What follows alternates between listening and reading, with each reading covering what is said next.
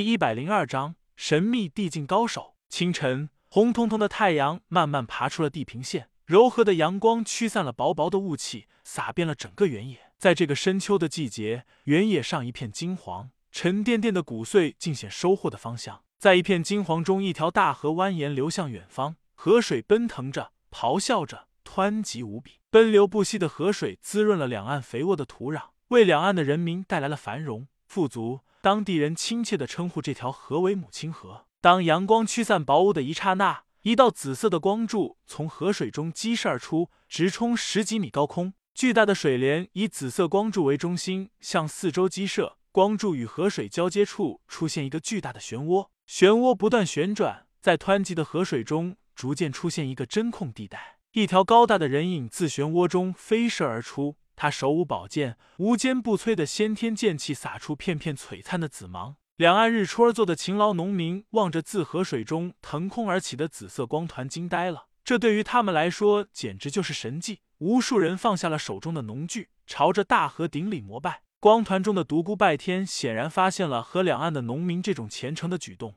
他对于自己无意之举所造成的结果不禁一呆。他隐隐觉得发现了一种令其摆脱目前无比糟糕状况的契机。但仔细想了想，他又苦笑的摇了摇头。他向岸边飞射而去。当他落在岸上的一刹那，飞快的向远方疾奔而去。他不想破坏岸上那些善良人心中的那个梦，让他们坚信刚才他们看到了水神。很快，他消失在了茫茫原野的尽头。当顶礼膜拜的人站起身时，他们所看到的神迹早已消失，但他们的心中却充满了巨大无比的喜悦，因为神在眷顾着他们，神在无时无刻的注视着他们。独孤拜天走出了原野，来到了一座城镇。一个又一个有关他的消息传入了他的耳际。他成了百年来最为凶残的狂徒。一系列的描述向世人道尽了他的真面目。不死魔王是一个残暴、凶狠、强横、卑鄙无耻、祸乱武林的大害。同时，他成了武林最为炙手可热的人物。百万金币悬赏，武林必杀榜头好要饭。天下无论自发的还是有组织的除魔小组，无以计数。清风帝国每一个角落都有捕魔的猎人。妈的，魔教怎么还没有行动？难道他们就这样放任正道武林的气势越来越高涨？我所做的一切没有达到预期的效果。正道武林不仅没有大乱，而且更为凝聚。魔教这帮混蛋更为狡猾，仍旧按兵不动。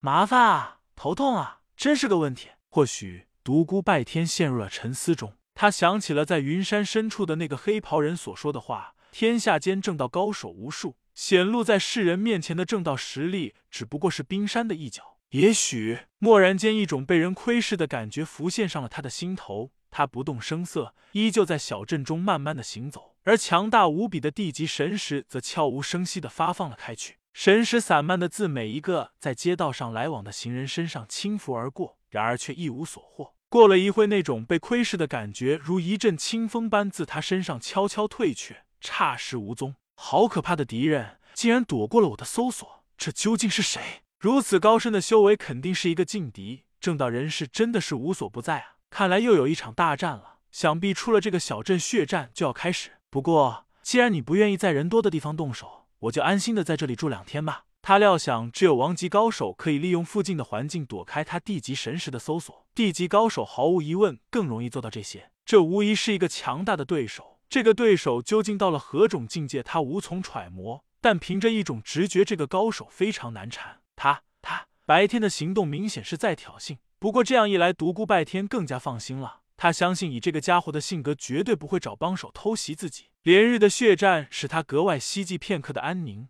他静静的躺在一家客栈的床上，感觉心情无比的舒畅。同时，他心里也有点怪怪的感觉。我这是怎么了？怎么会有如此感觉？以往那么多时间，从来没有像现在这样感受，甚至有一种幸福感。靠，不会让正道那帮混蛋把老子追得精神过于紧张，现在正处于白日梦中吧？其实每一个人都有这样的心理。当他处于平常状态下，无论对周围的环境或者自身的心态来说，总会觉得很平淡，甚至觉得很麻木。但一旦打破这种平常状态，他会惊异自己原来是多么的幸福。这样的例子很多。比如失去后才发现原来的才是最美。独孤拜天怀着舒畅的心情，享受着难得的安宁，渐渐的进入了梦乡。一道黑影无声无息的进入了他的房间，黑影站在床前注视着睡梦中的独孤拜天，久久不动。这个人仿佛来自地狱的使者一般，全身都处在一片黑暗当中，连窗外那淡淡的月光都无法照出他的轮廓。所有的光华照在他，他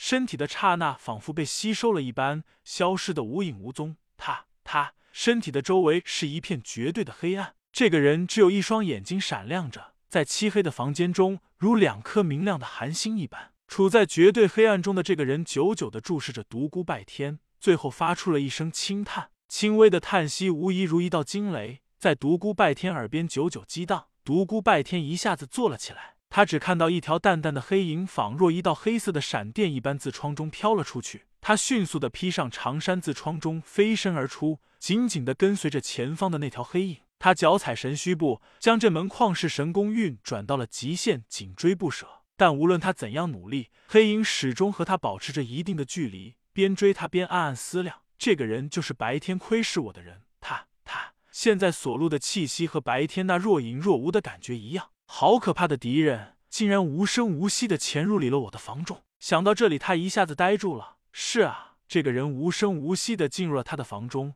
要是想取他性命，简直易如反掌。他一下子了出了一身冷汗，这是一个地境高手。他在心中惊叹道：“天哪，地境高手？难道是南宫无敌那老王八、老混蛋？肯定不是。要是这个老小子，我就是有十条命也没了。他肯定会在屋中给自己致命一击，绝不会像眼前之人这样将自己引出来。他不想取我性命。神秘的地境高手啊！最近这段日子，他连续接触了三个地境高手，南宫无敌已经排除。”在云山之巅将他救走的地境高手和这个人的身高有些差距，也可以排除。还有一个就是在他诛杀完天王高手尹峰时所遇到的那个地境高手，那个从未谋面的地境高手也同样是神神秘秘。两人隔着一片树林进行了一场神识对抗后，他他便悄无声息的退走了，让人费解不已。难道这个人就是和我进行过一场神识对抗的神秘地境高手？他他为何三番两次的找上我？眨眼间，二人飞快的来到了小镇之外。那个神秘的地境高手停了下来，独孤拜天和他，他保持一定的距离，也停了下来，手紧紧的握着气血神剑的剑柄。虽然有淡淡的月光，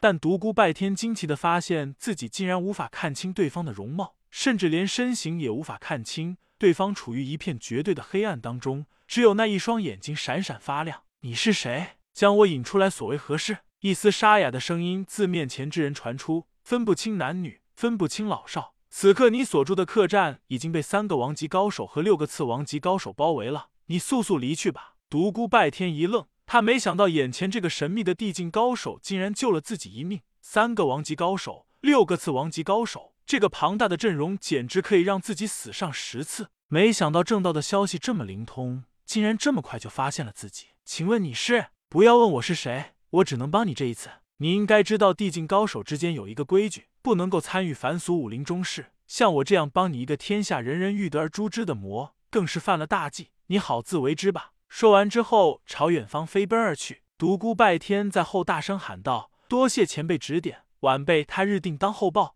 你一路向西逃命吧，说不定可以摆脱正道的追杀。”独孤拜天一阵发呆，这个地境高手太神秘了，竟然为了自己这个不死之魔。而违反地级高手之间的约定，为了什么呢？突然，他脸色一变，似乎想到了什么。难道是轩轩？但他又摇了摇头。这个小丫头指不定又跑哪去疯了呢。而且，这个神秘高手的深沉绝不像轩轩的性格。要是他的话，肯定会先捉弄自己一番。唉，好久没见到他了，不知道再次相见，他是否也要与我为敌？他如果真的要杀我的话，那我真的死定了。他向西开始发足狂奔，一直到天亮，他才停下身来。此时，武林中的高手齐向他所待过的那个小镇汇集。不死之魔曾经现身这里，使这个小镇一下子成了一个风云际会之地。南宫世家的后院中，南宫无敌脸色铁青。当他听到独孤拜天再次现身武林时，简直要气炸了肺。这个烧了自己家少半个庄园、骂了他半宿的混蛋，竟然没有死，使他恼怒不已，同时对自己的功力开始有所怀疑。他想不明白，